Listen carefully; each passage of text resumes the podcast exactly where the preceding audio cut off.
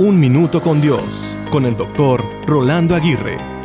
¿Cuántas cosas recibimos en nuestra vida? Recibimos buenas y malas noticias, recibimos regalos inesperados, recibimos relaciones importantes, recibimos circunstancias adversas y a su vez muy cruciales para nuestro diario vivir.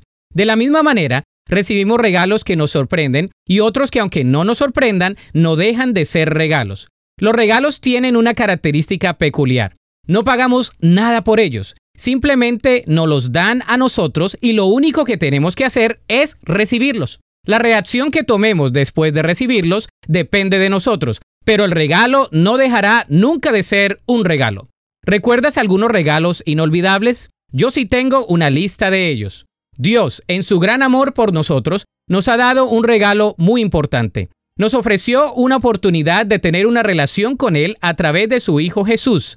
¿Has recibido dicho regalo?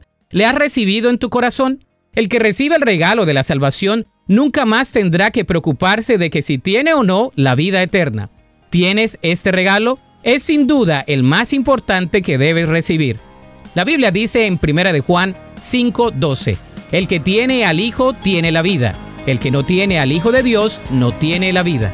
Para escuchar episodios anteriores, visita unminutocondios.org.